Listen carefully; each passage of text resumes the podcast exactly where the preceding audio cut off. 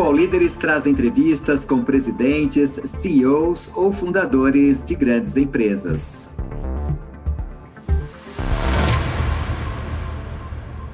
Eu sou César Alarcón, trabalho atualmente como CEO do Brasil e CEO e vice-presidente executivo pela Pirelli na América Latina.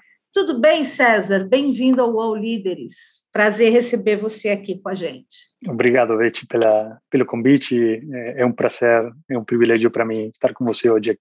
Muito obrigada. Vou começar eh, conversando, César. Queria saber um pouco sobre os principais projetos da Pirelli agora para o final deste semestre, para o início do ano que vem, né? E se existem uh, projetos também a mais a, a, médio e longo prazo que você queria queira comentar. Podemos começar por aí? Olha, Betty, um, para nós a inovação tecnológica, a sustentabilidade está no centro da definição da nossa estratégia de definição do modelo do, do negócio. Temos muito recentemente, no início desse ano, comunicado para, o mercado nosso plano eh, para os próximos cinco anos, que está fortemente eh, baseado exatamente em um maior conteúdo eh, de, de tecnologia nos nossos produtos, mas favorecendo sempre um conceito uh, muito muito genuíno, muito concreto de sustentabilidade. E quando eu falo de sustentabilidade, claramente eu não estou falando somente em modo limitado em termos ambientais, mas também em tudo aquilo que a gente gera eh, em termos de aspectos sociais e econômicos de business. Esses são os, uh, os planos operativos que, que temos comunicados que, que estão guiando uh, as próximas metas da nossa empresa. O Brasil não é exceção. O Brasil é parte fundamental na definição da estratégia dos negócios do mundo da Pirelli inteiro.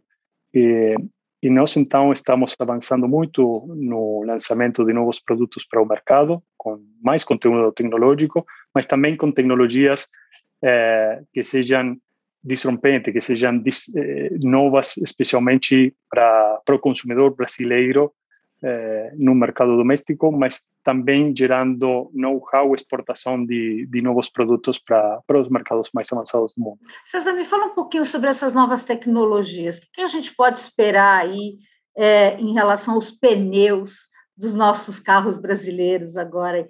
É, enfim, nos próximos anos, né? O que, que, o que, que vocês estão fazendo de diferente? A gente vai continuar ainda usando a borracha? Não vai? Vamos ter pneus diferentes para carros diferentes? O que, que, são essas novas tecnologias? Então, eu vou dar uma premissa para você, é, Betty. Os pneus vão continuar sendo pretos e redondos. Essa é uma premissa que vou dar uh, para você. Mas a verdade é que detrás de, de, de, desses pneus tem um conteúdo tecnológico extremamente eh, complexo. Nós estamos trabalhando muito tempo em nanotecnologias, nos componentes, nos aspectos eh, que têm que ver com a performance do veículo que gerem sempre menos impacto ambiental. E a partir disso, temos definidos metas muito concretas. Nós já temos comunicado para o mercado em modo muito transparente que a Pirelli em 2030 vai ser uma empresa de carbono neutral. É, nós temos comunicado também como meta darmos que as novas homologações dos nossos produtos a partir de 2025, mais da metade de nossos produtos, os 60%, vai ser para veículos elétricos. Esse tipo de tecnologia é, é revolucionária, não somente é, para o, o automóvel, mas também para os componentes que estão associados. Vou dar somente alguns exemplos. O veículo elétrico é um veículo que requer pneus eh, que suportem um peso muito maior. São veículos que têm uma, uma acelerada eh, extremamente violenta em comparação ao veículo normal de combustão interna. Então, o, o pneu tem que ter características para poder eh, ajudar na, no controle do veículo, tendo muito mais gripe, muito mais eh, aderência ao solo, mas no mesmo tempo também eh, o pneu requer que tenha menos resistência ao rolamento, garantendo que as baterias tenham uma maior autonomia. Estou falando de baterias claramente eh, a menor resistência do rolamento é aplicável para todos os nossos produtos, ainda muito, muito claramente para aqueles que são de combustão externa, porque claramente geram para, para o veículo um menor consumo de combustível. Então, além disso, temos também que ir para um pneu que seja é, silencioso. O veículo elétrico, um, veículo que não gera uh, barulho, então o pneu tem também o, o desafio de, de ir para uma geração de, de som, de, de barulho muito, muito menor. Então, são desafios que estão sendo gerados não somente para, para a indústria o setor de, de, de, automóveis, mas também para todos os uh, autopeças que compõem esse, esse universo. Eh, nesse sentido, nós estamos trabalhando eh, alguns anos, já apresentamos para o mercado a nossa linha de pneus exclusivamente para eh, desenhados para tecnologia elétrica eh, e são veículos que e são pneus que vão a, a, a satisfazer os veículos elétricos em um, em um modelo muito específico, em um, em um conceito muito específico, mas que o Brasil vai ter, a Pirelli do Brasil vai ter também o grande vantagem de ter essa tecnologia para favorecer seja o mercado doméstico, mas também para os veículos eh, dos, dos mercados mais importantes do mundo que a gente eh, exporta. Uhum. E aí eu fiquei pensando aqui, é, César, é, a gente ainda está engatinhando muito né, nessa questão do carro elétrico. E aí você me deu um número, acho que 30%, 40% de, de dedicação de, de pneus para os carros elétricos. Quer dizer, é, é, é, essa é a sua crença, quer dizer, a crença da Pirelli é que em pouquíssimo tempo a gente terá um grande contingente de carros elétricos no mercado brasileiro, porque eles ainda Mas, são é, muito caros, né, César? Não são? É uma barreira. É então, eu, eu gosto de, de evidenciar dois aspectos. Nós, na Pirelli, no Brasil, eh, e na Pirelli, em Sudamérica, agimos seja para uh, fornecer pneus para o mercado doméstico, mas também nós favorecemos eh, pneus para o mercado de exportação, principalmente o mercado norte-americano, um mercado extremamente exigente e que tem características diferentes em relação àquele brasileiro. Então, uma das características é que o mercado eh, norte-americano está mais avançado no desenvolvimento da tecnologia dos elétricos. Nesse sentido, nós já estamos trabalhando hoje em homologações que estão em processo para vehículos elétricos no mercado norte-americano e isso vai permitir claramente eh, que para satisfazer o mercado doméstico nós vamos estar em pole position, como eu gosto de, de falar em termos de, de motorsport. O que, que eu enxergo para o mercado brasileiro? Eh, atualmente o componente de veículos elétricos no, na produção do mercado brasileiro é inferior a 1%, é muito, muito baixo. É, embora o consumidor brasileiro, um consumidor que tem que demonstra um grandíssimo interesse é, para a tecnologia do elétrico e que está alinhada em termos de interesse com os, os estándares mais elevados no nível do mundo. Por exemplo, aqueles que a gente é, pode observar em, em um mercado como o chinês. Mas eu enxergo ainda que o desenvolvimento da produção do veículo elétrico no Brasil vai ser mais progressivo a partir de certas características do mercado. Uma dessas características claramente tem que ver com que o Brasil, o segundo produtor mundial do etanol e de biocombustíveis, é de uma tecnologia que ainda pode oferecer muitas oportunidades para o desenvolvimento local de veículos, convertendo o, um, um, motor de combustão interna em um, em um sistema, uma tecnologia muito mais eficiente. Outras das características, claramente, são que ainda tem um diferencial que é uma barreira, não somente em infraestrutura elétrica, mas também uma barreira em termos de diferencial de preço para o consumidor de comprar um veículo elétrico na Europa, por exemplo, em relação ao mercado brasileiro. Tem diferenças que vão não inferior ao 30%. Claramente também a tecnologia do elétrico nasce a partir de gerar eh, uma indústria muito mais compatível com o meio ambiente. Mas o Brasil tem 85% da geração das energias já de fontes renováveis. Então, o Brasil tem características para ainda eh, favorecer uma indústria eh, desenvolvida aproveitando o máximo da tecnologia do Flexi dos motores de combustão interna, mas ainda assim, claramente, vai chegar eh, os veículos elétricos. Quais são as previsões? Não são previsões minhas, são previsões da indústria, de especialistas. Eh, se prevê que para 2030, o 20% da produção de veículos eh, no Brasil seja de tecnologia elétrica, principalmente híbrida, e o 30% para 2035, se não acontecer eh, mais que uma, uma tendência de inércia natural. Claramente, os governos vão jogar um, uma função eh, determinante a partir de estímulos, eh, estímulos não somente para as indústrias, mas também em termos de infraestrutura elétrica que requer a, a tecnologia elétrica. Então, eh, eu sim creio que o elétrico hum, vai chegar no Brasil, vai chegar com uma progressividade maior em relação a outros mercados como a Europa, a China e os Estados Unidos, mas claramente o Brasil é um mercado muito importante do ponto de vista automotivo eh, dentro do mundo eh, e é importante começar agora já nos planejamentos, não? Quais são os gargalos hoje que você, você vê em relação a essa questão do carro elétrico? Eu tô, a gente está até falando sobre sobre comparação com os Estados Unidos, com os países da Europa, que ele é até 30% mais barato. Quer dizer, quais são esses gargalos que ainda não fizeram essa indústria do carro elétrico ser impulsionada aqui no Brasil? E aí você falou que os governos são fundamentais nisso. Quer dizer, como é que o governo, hoje, falando hoje, como é que o governo pode estimular essa indústria do, do carro elétrico, César? Então, é, é uma oportunidade, é uma revolução que está acontecendo.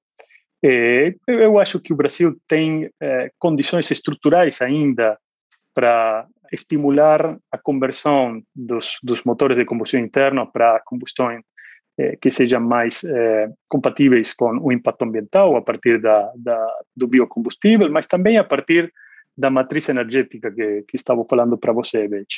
Quando a gente fala de desenvolvimento elétrico, claramente está falando de um impacto que vai além do, do automóvel, mas vai em termos de infraestrutura elétrica, de geração, de transformação dos empregos também para uma nova especialidade.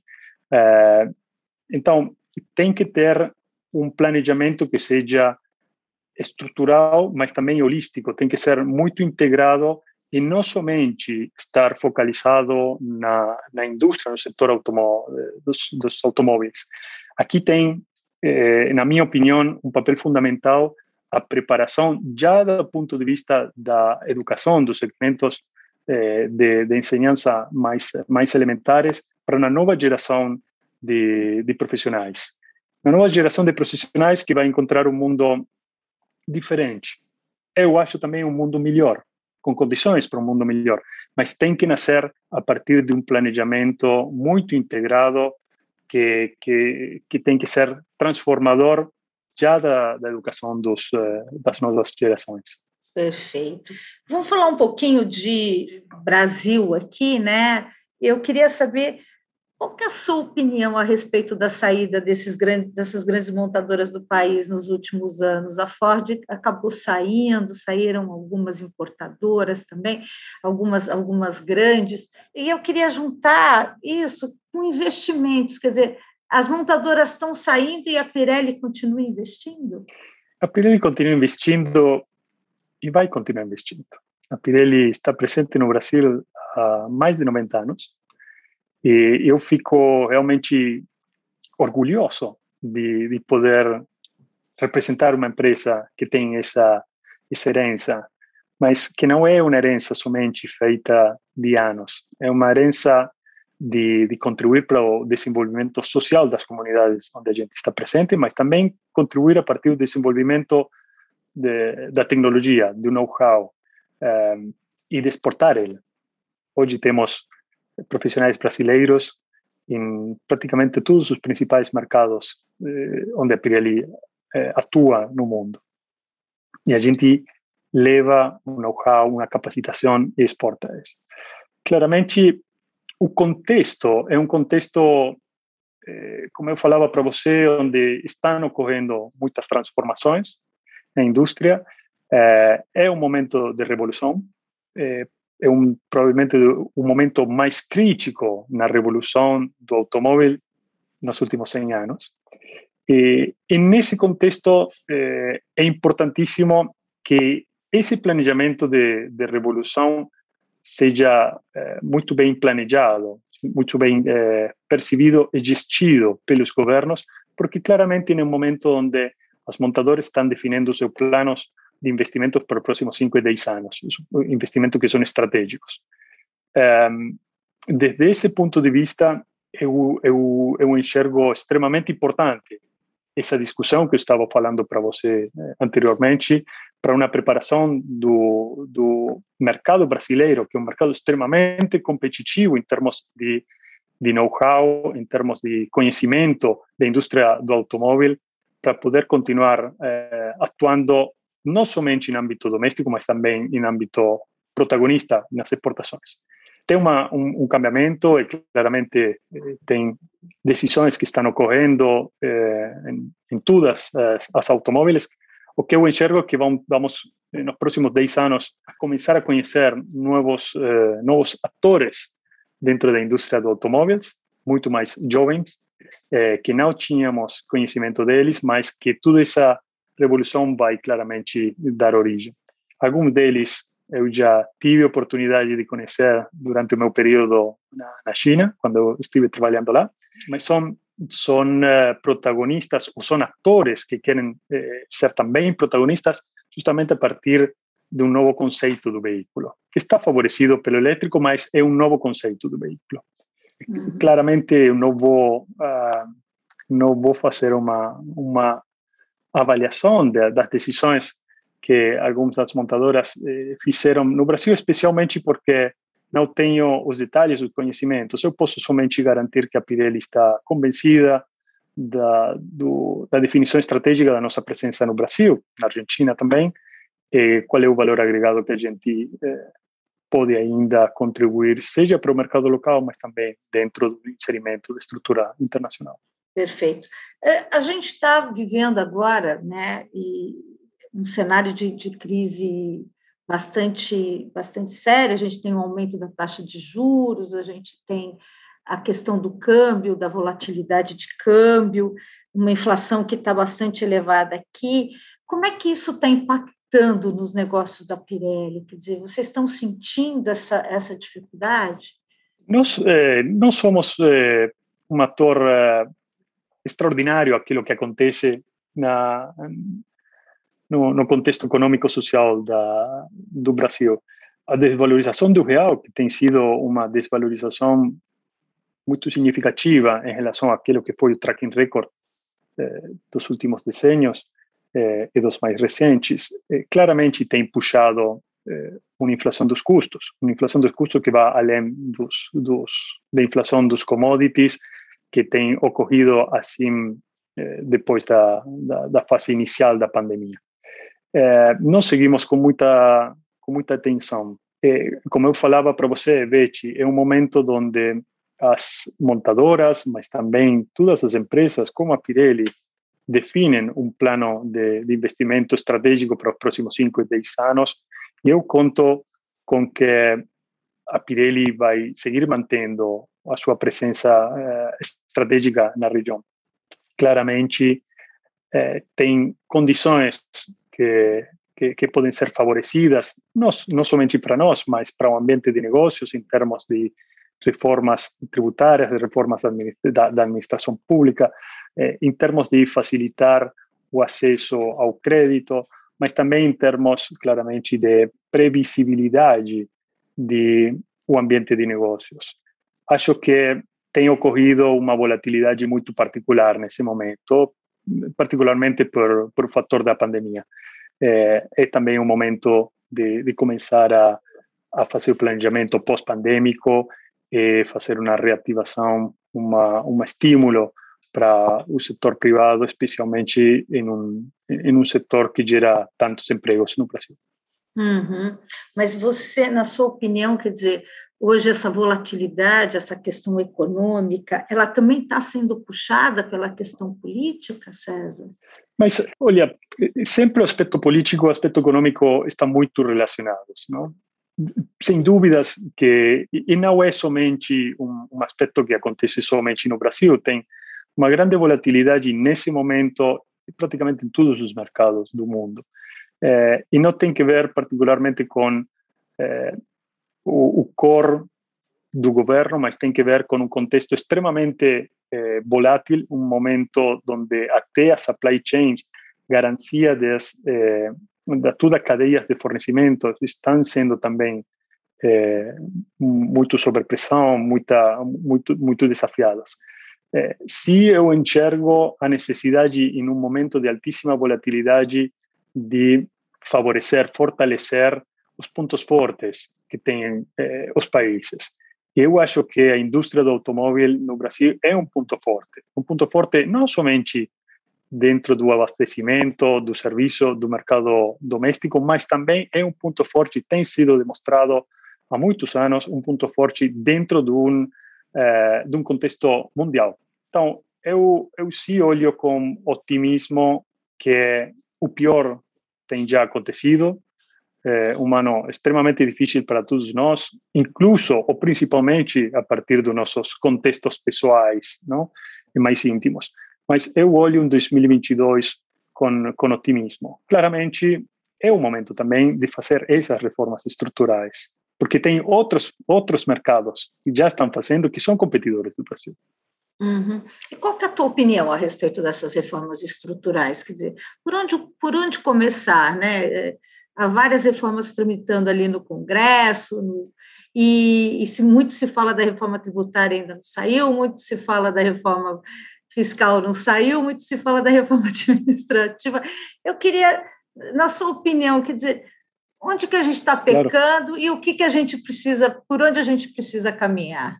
Betty, claramente eu vou falar do meu ponto de vista com muita humildade.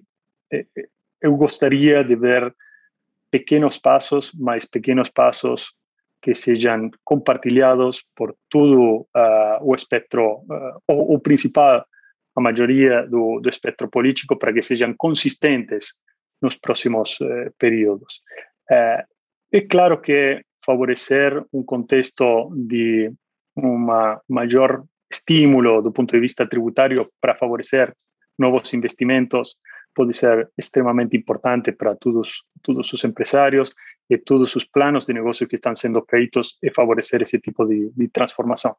Geração de emprego, empregos é extremamente importante para ter uma, um melhoramento da matriz social, a geração de empregos e, de investimentos. É aí a, a, a chave. É, claro que temos que favorecer mais eficiência do ponto de vista do gasto público, mas também gerar mais condições de, de acesso ao crédito, especialmente para pequenas e medianas empresas. Então, tem muito, acho que a reforma tributária, a reforma fiscal, é um argumento que tem sido falado no Brasil nos últimos 20 anos, no mínimo. Eu não desejo personalmente uma reforma tributária perfeita, mas desejo eh, cambios que sejam progressivos e que eh, possam ser consolidados no tempo, independentemente do, do cor do governo do turno. E aí, uh, a gente ainda falando, já que a gente está falando de governo, né? Eu queria saber o seguinte, quer dizer, o, o, governo tentou aí facilitar, né? Ele reduziu a alíquota de importação dos pneus de caminhão, e aí favorecendo, enfim, uma categoria, mas eu sei que a indústria né, de autopeças reclamou bastante a respeito disso, né, porque ele está estimulando a importação. E aí eu queria saber qual que é a sua opinião a respeito disso, e se essa importação de, de pneus, quer dizer, essa importação de, de, essa importação, ela pode causar um certo impacto, porque estão vindo né, de vários lugares, chineses, com qualidades aí que a gente não, não sabe bem. Então, eu queria que você me falasse um pouquinho disso, o governo está tentando, né, pelo menos. Mas a, a, principal característica que, que, que eu enxergo é a necessidade de garantir condições isonômicas. E as condições isonômicas não têm que ver com uma proteção para a indústria de pneus no Brasil. Tem que ver com eh, colocar no mesmo patamar industriais, indústrias que, que fazem uma, um investimento muito significativo em termos de empregos, em termos de, de, de equipamentos, eh, com eh, importadores onde tem, até do ponto de vista da sustentabilidade, tem, uh, tem uma, uma estratégia completamente di diferente. Eu vou falar do, do, argumento da sustentabilidade, um, um elemento muito concreto. Nós, nós, uh, nós associados, a Pirelli é uma fundadora da Associação dos, dos Produtores de, Domésticos de, de Pneumáticos, há 20 anos que estabelecimos uma logística reversa. A gente basicamente recolhe os pneus de, de fora de, de utilizo, de, de vida, todos os dias, num promédio de 90 a 100 caminhões por dia, onde nós recolhemos gratuitamente todos os pneus e damos um destino de reciclagem uh, para que sejam utilizados em modo muito mais sustentável. Esse tipo de, de compatibilidade e de responsabilidade que temos com o meio ambiente não está garantida eh, necessariamente pelos importadores. Mas vou além disso, acho que os produtores locais têm investido em componentes de tecnologia que claramente são, se não superiores, estão na mesma linha para poder garantir a mesma performance. O que temos claramente é que é garantir condições isonômicas, condições eh, de igualdades em igualdade de condições, do ponto de vista tributário, mas também do ponto de vista das inversões. É, é um argumento que acontece muito, muito frequentemente, é, mas é um argumento que, que eu gosto de falar a partir dessas condições que se podem gerar para futuros investimentos.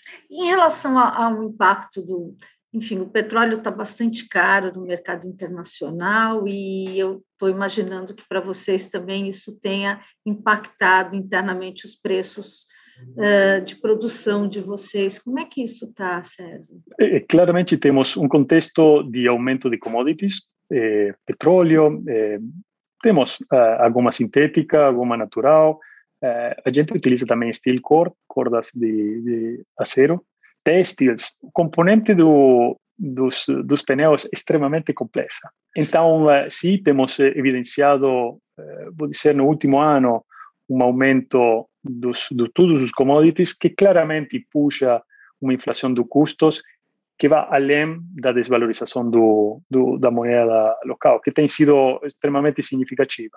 As previsões eh, são para o 2022 ainda com uma, uma inflação do custo, uh, dos custos dos commodities mais acelerada, mas uh, claramente é uma situação que nós monitoramos constantemente, constantemente a partir da, das nossas previsões e a partir da também de toda a cadeia de fornecimento, onde também está influenciada per, uh, per items, per materiais que a gente importa dos, dos mercados asiáticos. Uhum. Eu fiquei curiosa agora, quer dizer, você falou que vocês produzem muito para exportação quanto hoje a Pirelli produz para exportação e quanto hoje a Pirelli produz para o mercado brasileiro? Eu vou falar para você, mas você, por favor, não fale para ninguém, porque são não. dados sempre muito sensíveis para a gente. mas uh, a gente eh, favorece a exportação de um, uma terceira parte da nossa produção no Brasil é de exportação para o mercado principalmente norte-americano, Estados Unidos, Canadá e também o México. Perfeito. Entendi. Muito bom. Eu queria também falar um pouquinho sobre. A, a, gente falou da saída da Ford, né, do Brasil, e uh, vocês hoje têm uma fábrica uh, lá na Bahia, né? Uh, vocês tiveram impacto com, com, a saída da Ford lá, lá em Camaçari e, e redução de empregos, enfim, como é que foi, como é que está a situação hoje da Pirelli lá na Bahia? Tivemos um impacto, sim, Beci, tivemos um impacto, eh, a Ford no Brasil eh, representava um, uma participação significativa eh, no nosso volume de negócios. Mas claramente temos visto que o mercado tem, reagido também e outros competidores da Ford têm ganhado uma participação de mercado também significativa. Nós, claramente, temos um modelo de negócios onde as nossas vendas para as montadoras eh, não são não único eh, a, a, única parte do negócio nosso. Aliás, a nossa participação no, no mercado da revenda representa uma proporção ainda muito maior em relação àquilo que, que, que a nossa participação de vendas para as montadoras. Então, a gente não fez redução nenhuma de, de colaboradores em, em, Feira de Santana, mas também não fez, fizemos nenhuma na nossa fábrica de São Paulo, em Campinas. Nós, nesse momento, estamos eh, trabalhando para modernizar ainda mais os nossos processos produtivos, confirmando os nossos planos de, de investimentos. Aliás, temos apenas inaugurado um novo, novo centro de, de, de, provas do circuito pan-americano. Uh, estamos claramente focalizados em trazer para o consumidor brasileiro e para as montadoras um produto tecnologicamente mais avançado, um produto que tenha eh, característica técnica eh, muito mais avançada, mas também com, com, resultados concretos em termos de performance, de gripe, em termos de, de redução de, de, de, uso de combustível, de, consumo de combustível. Eh, o nosso plano de negócio está, está muito sólido, de hecho. O All Líderes volta já. Você já conferiu a programação do canal UOL? É ao vivo, né? O melhor do nosso conteúdo ao vivaço para você, 8 horas por dia. No UOL Play, no YouTube, no Facebook, no Twitter. Vem com a gente! Depois de mostrar como o PCC se tornou a maior facção criminosa do Brasil, a série Primeiro Cartel da Capital chega à segunda temporada. Agora, o foco são as disputas pelo comando do tráfico internacional. Os novos episódios estão no Wallplay e no YouTube de Move.doc. 21 dias são suficientes para mudar um hábito? Segundo a teoria, é o tempo que o cérebro precisa para interpretar um novo hábito com um padrão estabelecido e torná-lo automático. A cada episódio, nós vamos conhecer um participante que tem uma grande missão a ser cumprida ao longo de 21 dias. E é claro que eu vou ficar de olho em tudo que rola. Assista Desafio Aceito com Thelma Cis no YouTube de Universa. A gente sabe que várias montadoras aqui no país, agora, até no, nesse segundo semestre, elas paralisaram parte da produção por falta de chips, chipzinhos. E essa paralisação impacta a, a indústria de autopeças? Imagino que sim, e como é que isso vai se transformar no longo, no médio e longo prazo? Quer dizer, com essas paralisações, o que, que vocês imaginam aí na, nesse mercado de autopeças? Como é que ele vai reagir a isso?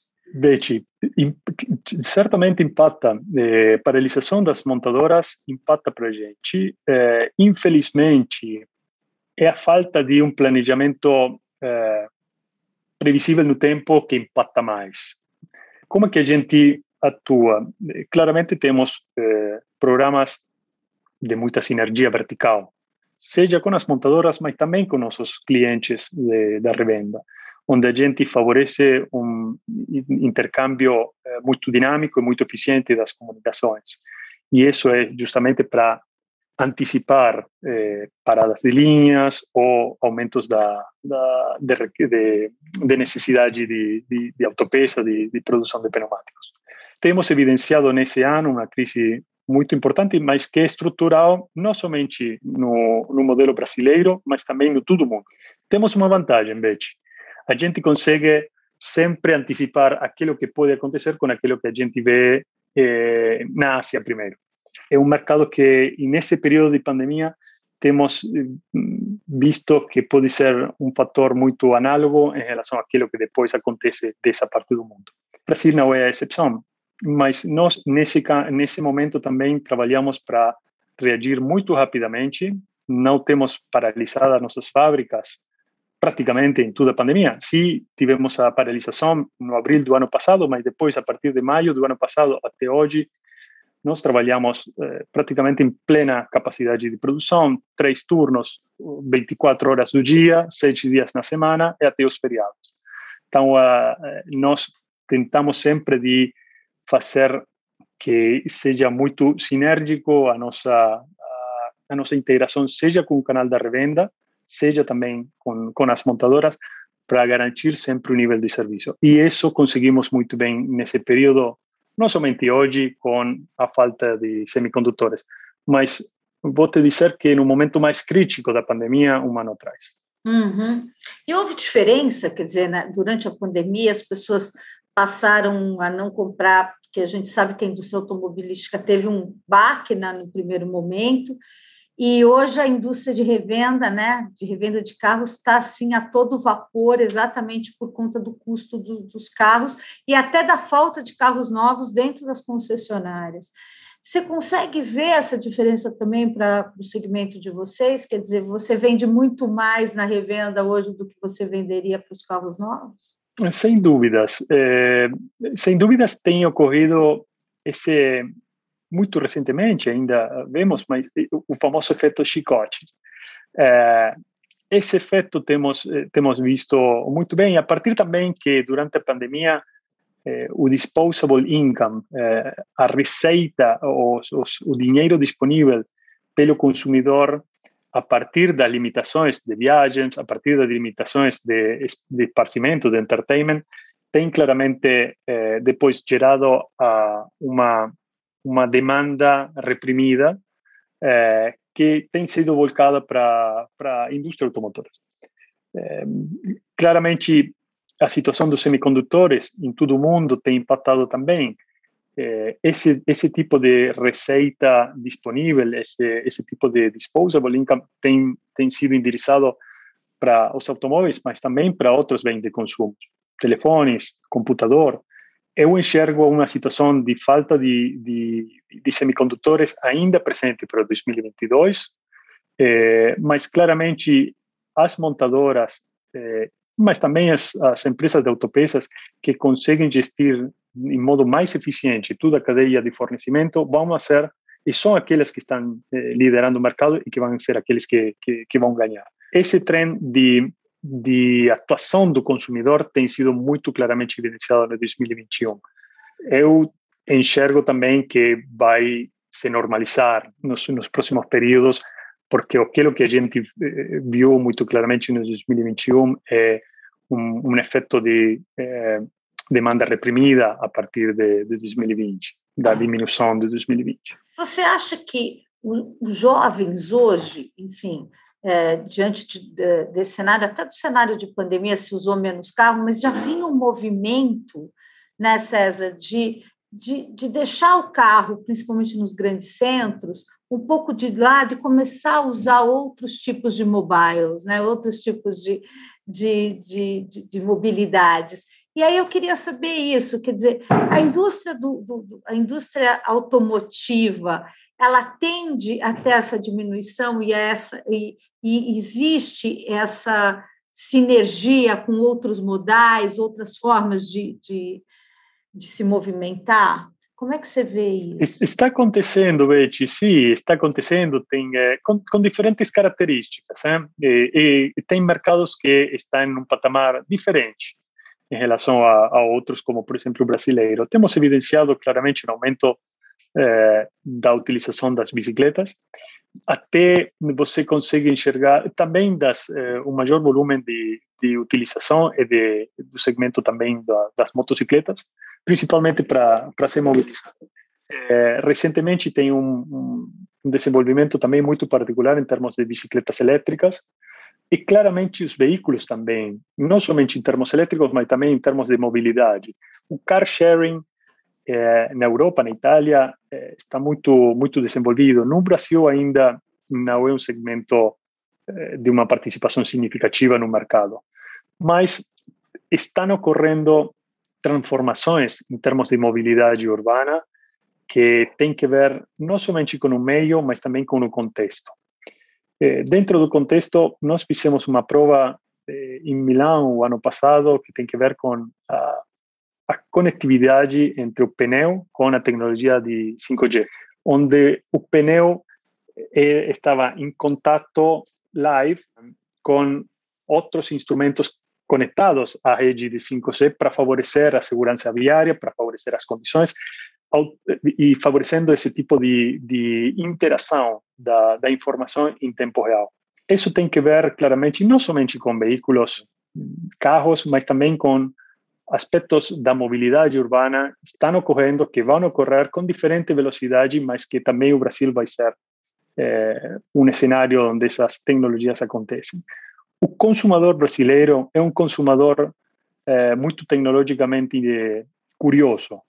É um consumidor onde as plataformas digitais têm, eh, têm evidenciado um, um, desenvolvimento superior a, outras, eh, a outros mercados dentro da, da, da, da, do âmbito geográfico latino-americano. Eu enxergo o Brasil provavelmente como um dos principais mercados dentro do ambiente latino-americano onde as revoluções digitais e de mobilidade urbana vão ocorrer. E aí eu fico pensando aqui, quer dizer, um, um, país tão tecnológico, né, buscando tanto essa tecnologia, mas a gente ainda tem um problema muito sério de segurança, né, César?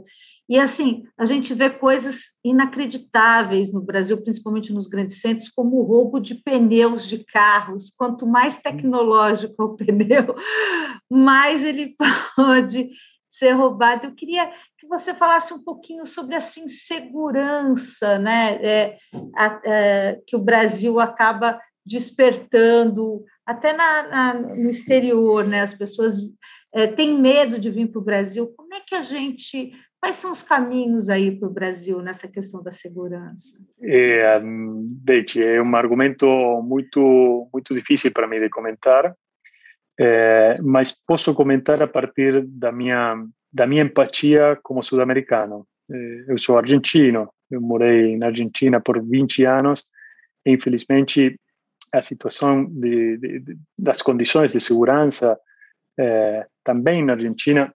Opa, César, se é, sumiu. Tem, Aí, agora sim. É, infelizmente tem tem tem piorado, não? É um argumento extremamente complexo, mas que eu sigo com muita empatia a partir da, dos meus origens. Mas eu posso te dizer somente uma coisa que a minha vida eh, pessoal tem, tem, me, tem me ensinado. Os problemas de segurança e a inseguridade não estão associados necessariamente à, à pobreza.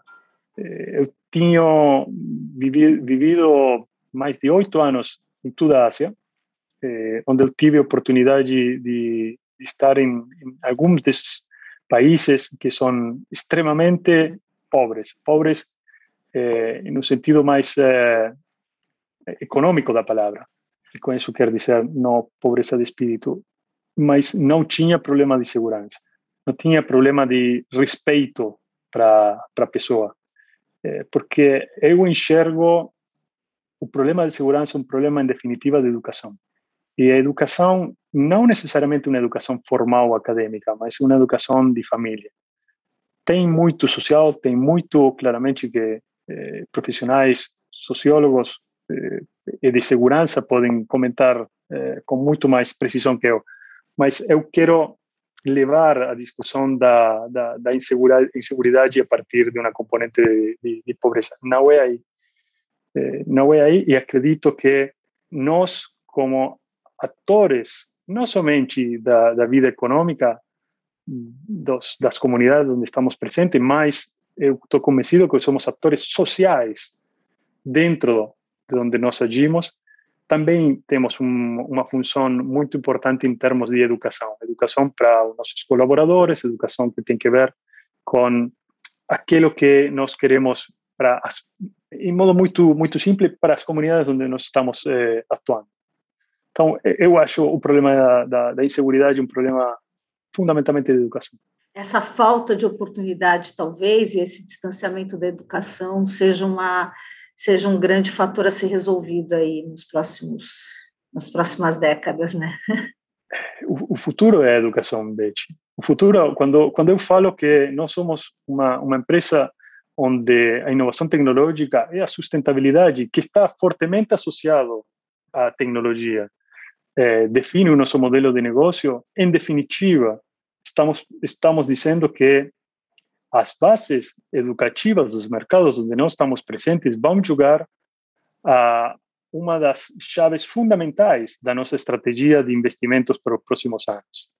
Então, sim, acredito que é, uma base de educação mais forte, uma base de educação muito mais sólida, eh, são, em definitiva, eh, fatores diferenciadores de competitividade e no, no final último da qualidade de vida dos, eh, dos povos.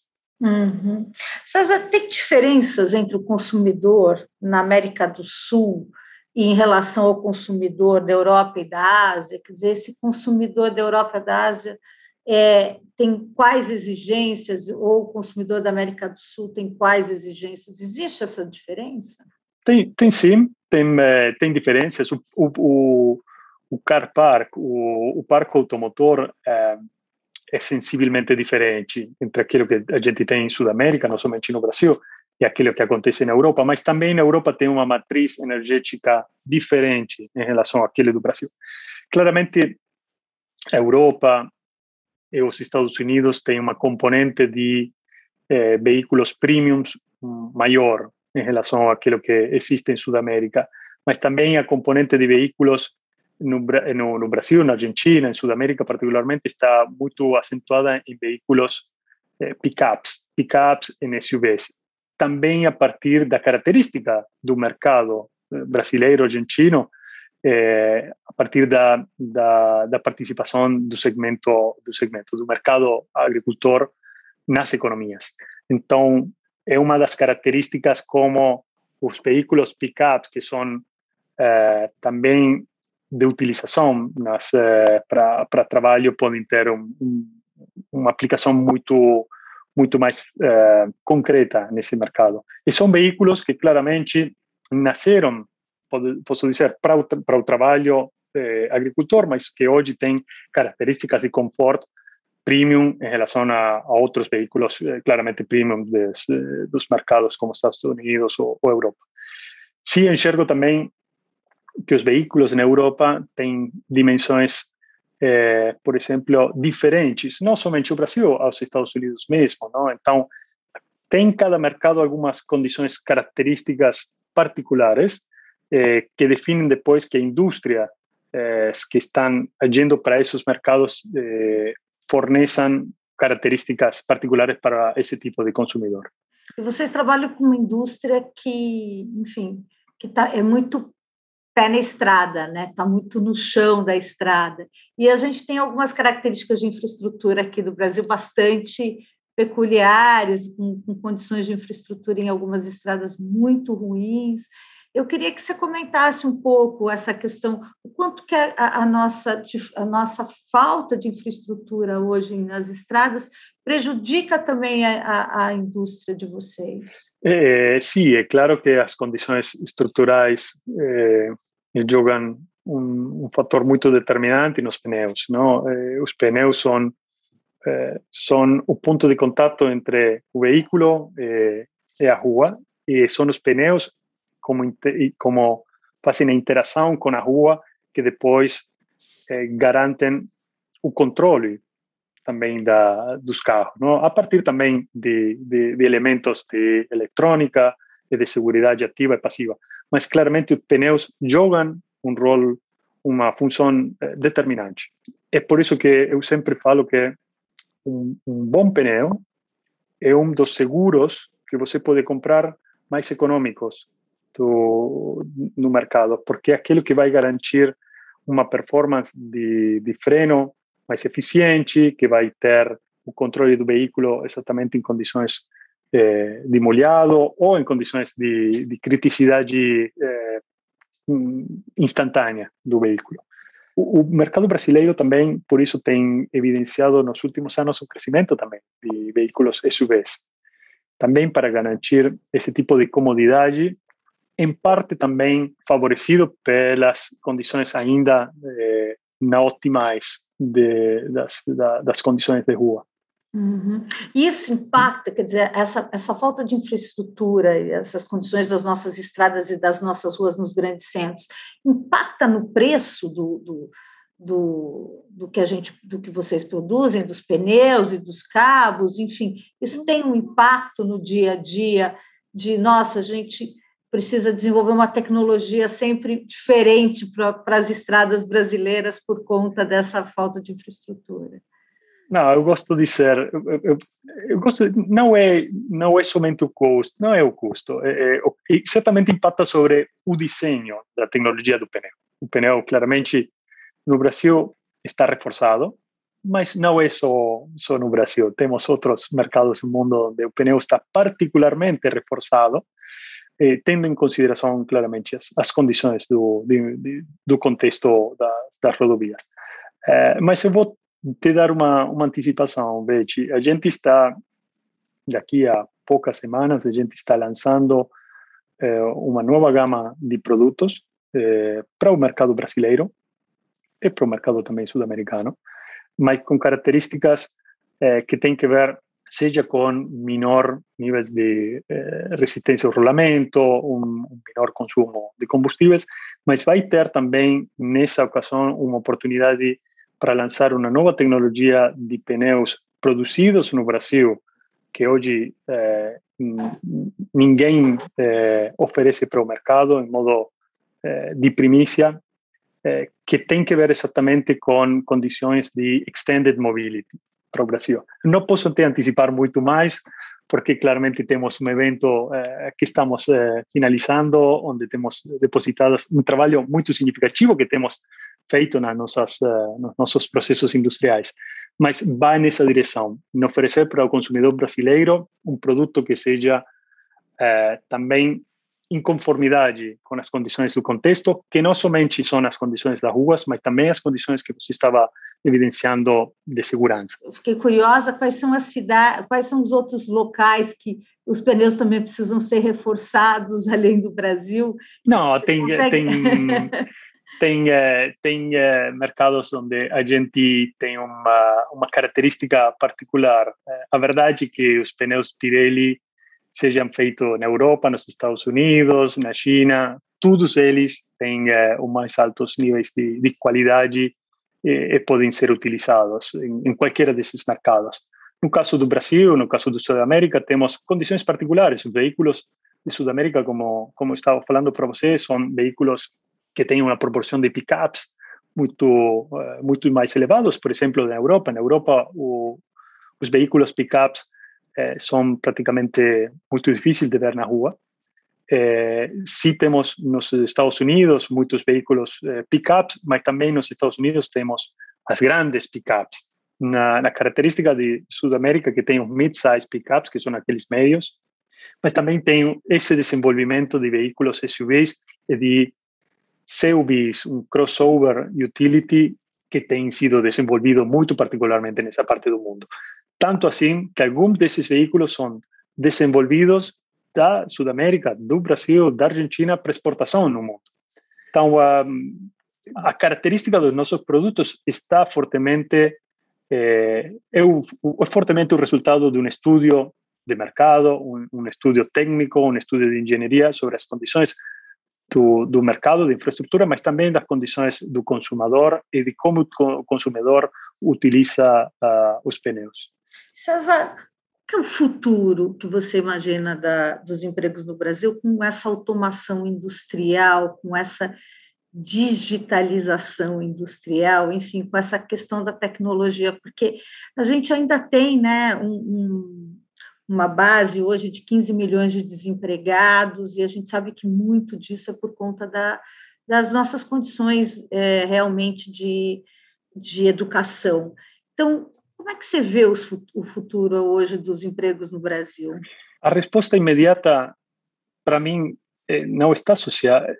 Claramente tem uma, um processo de cambiamento, de mudança, de revolução, mas que tem iniciado alguns anos. A gente, alguns anos atrás, falava já de, da robótica, da automatização.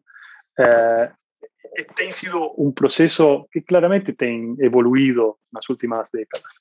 Mas tem mercados que não têm indústria, tem mercados que, que, que ainda garantem uma taxa de desemprego muito baixa. Eu posso falar da Austrália, onde eu morei quase seis anos. Na verdade, eu sou orgulhosamente cidadão australiano.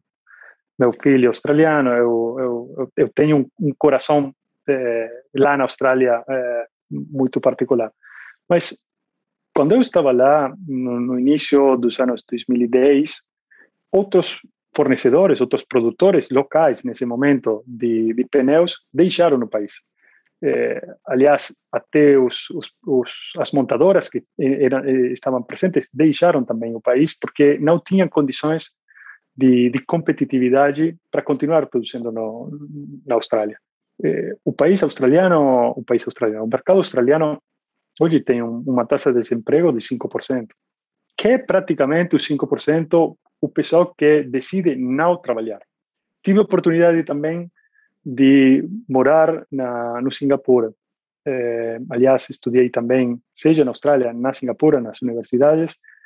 E, e a Singapura é o caso extremamente paradigmático. É um, é um caso, é um país onde não tem nem água própria. A água vem tirada a partir de, de ou das chuvas ou também das, eh, das, da, dos países limítrofes que, que tem, por exemplo, com a Malásia. É, não tem indústrias e o taxa de, de, de, desemprego de Singapura é ainda mais baixo que a Austrália. Então, mais uma vez, são processos que estão acontecendo, revolucionários, que precisam adaptação continuamente esse cambiamento, a essa mudança, e que tem que ver com processos de planejamento, de preparação e de educação associados. Então, eh, o Brasil pode escolher fazer um plano para adaptar as novas tecnologias, que vai da, da educação, da, do, do, treinamento das novas tecnologias dos, uh, dos próprios uh, cidadãos, ou pode escolher não fazer, mas o cambiamento, a mudança vai ocorrer, a transformação vai ocorrer. Então, o importante aqui é como planejamos um, uma, uma, transformação social é, para continuar a manter uma competitividade, mas que seja uma competitividade possivelmente de, de conteúdo de valor, para gerar sustentabilidade para, para, para o âmbito social.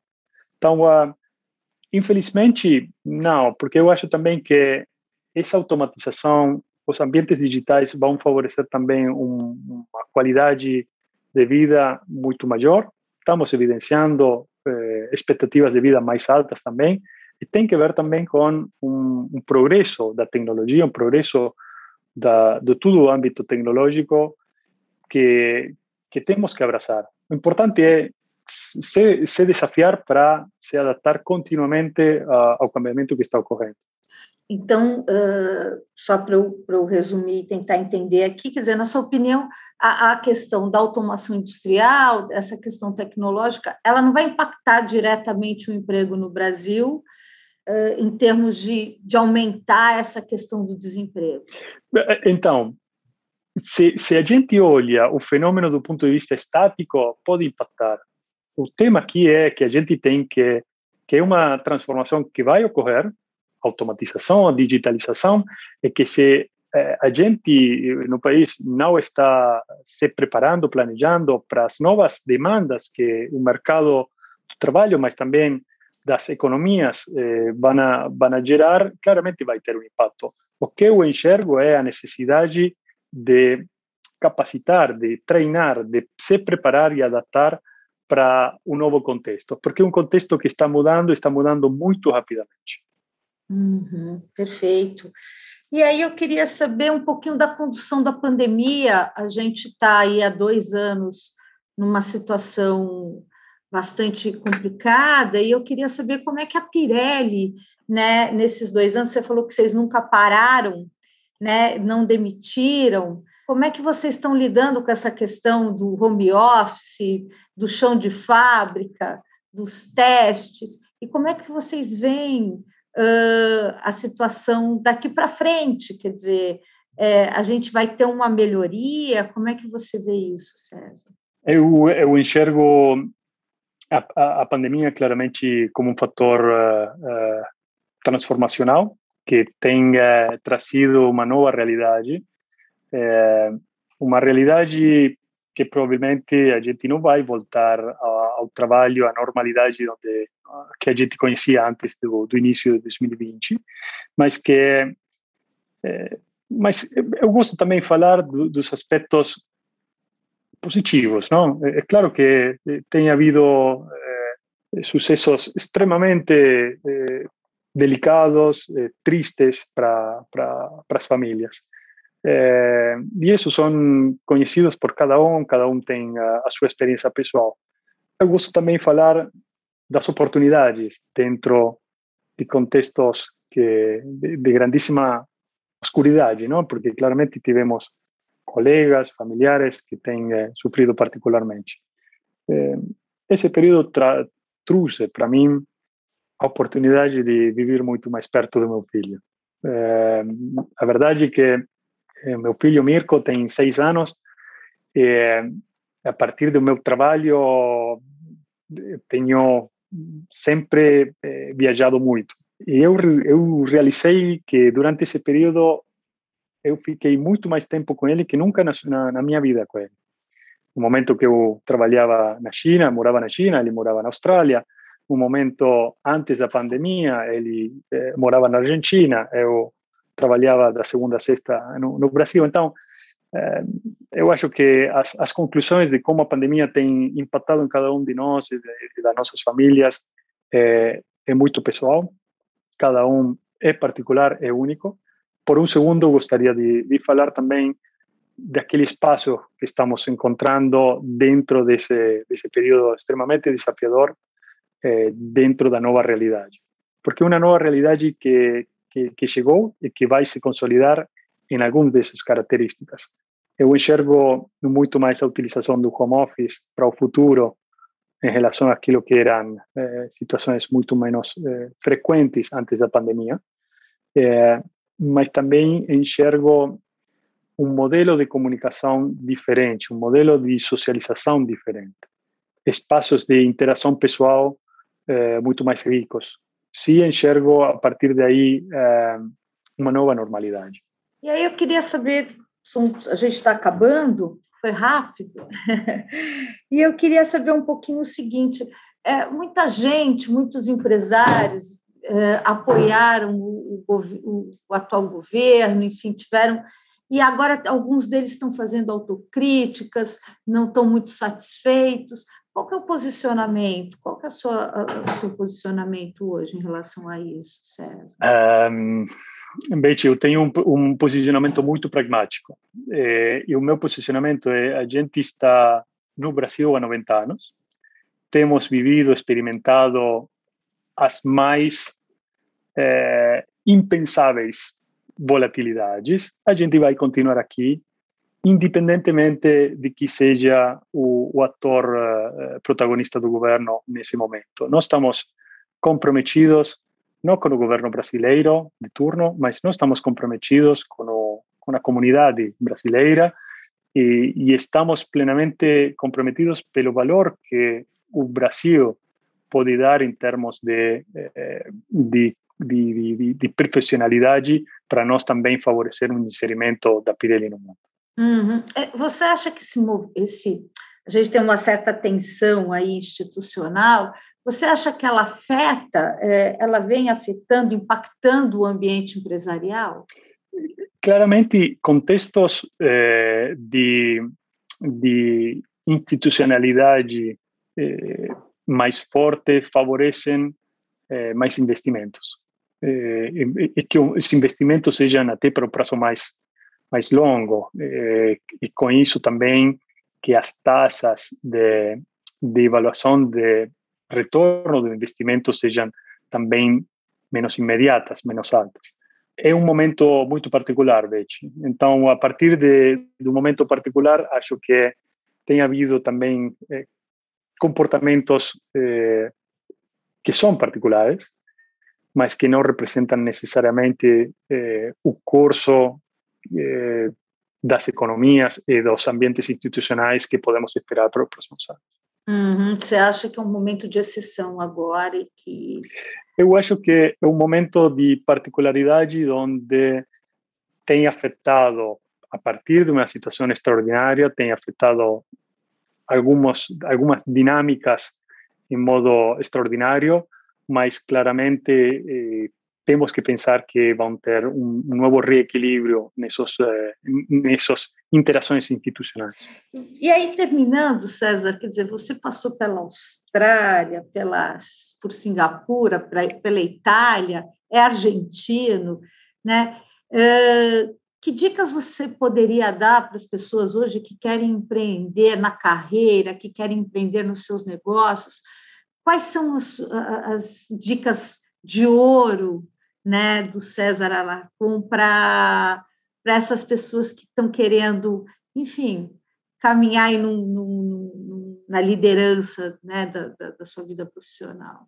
Betty, uma, é uma pergunta que eu mesmo é, provo a, a, me responder, porque a verdade, eu vou fazer uma analogia com o livro que tenho apenas finalizado de ler, da, da Michelle Obama, Becoming, é, minha história foi a tradução em português, que tem que ver com uma pergunta fundamental, quase existencial, que é como que a gente se ajusta a, a onde, como um vem, do, do ambiente que uno vem, no contexto que está e para onde que ele quer ir. Essa pergunta é uma pergunta que cada um de nós eh, temos que nos perguntar, porque a pergunta e, a, a, resposta que eu vou dar para essa pergunta para mim pode ser seguramente diferente para você ou para ou para qualquer outro. O que eu sim vou falar que a curiosidade de conhecer o mundo exterior tem sido provavelmente um fator uh, uh, catalisador de, de, da minha experiência, não somente profissional, mas também pessoal. Muito cedo tenho viajado com, com, a, com a mochila, ido para África sozinho, e experimentar, e conhecer pessoas de outras partes do mundo, ido para Inglaterra, ou para Escócia, ou para a Germânia, ou indo também quando fui a primeira vez para Austrália, sem conhecer o que era Austrália. Acho que a curiosidade tem sido um elemento extremamente enriquecedor da minha vida. Eh, mas posso somente falar de um aspecto pessoal. Eh, enxergo que cada um tem que ser eh, consciente dessa dessa pergunta e como responder essa pergunta, porque quando você gira, o tempo já já passou. E quando você se gira novamente para frente, o tempo está passando e passou ainda mais. Então, o importante é encontrar esse equilíbrio pessoal entre os desejos mas também entre essa motivação para ir além eh, a procurar os próprios sonhos. E uma brincadeira com você, Maradona ou Pelé? Eu não vi Pelé, eu posso dizer que eu vi Maradona foi extraordinário, extraordinário. Acho que tem sido tem sido praticamente um, uma pessoa, um jogador de futebol eh, que jogava outra coisa. Não jogava futebol, jogava magia, eh, magia, jogava eh, outra coisa. Eh, não sei, eh, não sei responder. Acho que talvez hoje para mim a pergunta seria Maradona ou Messi, mas eh, a mesma pergunta as novas gerações vão responder e provavelmente eles vão dizer não vi jogar Maradona. Eu tive uh, o privilégio na minha vida de ver jogar o Maradona. César, muitíssimo obrigada pela entrevista ao Líderes. É, foi uma honra, muito obrigada e até a próxima.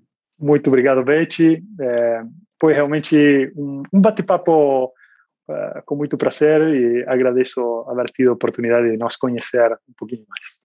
Muito obrigada. Obrigado. O All Líderes tem reportagem de Beth Matias,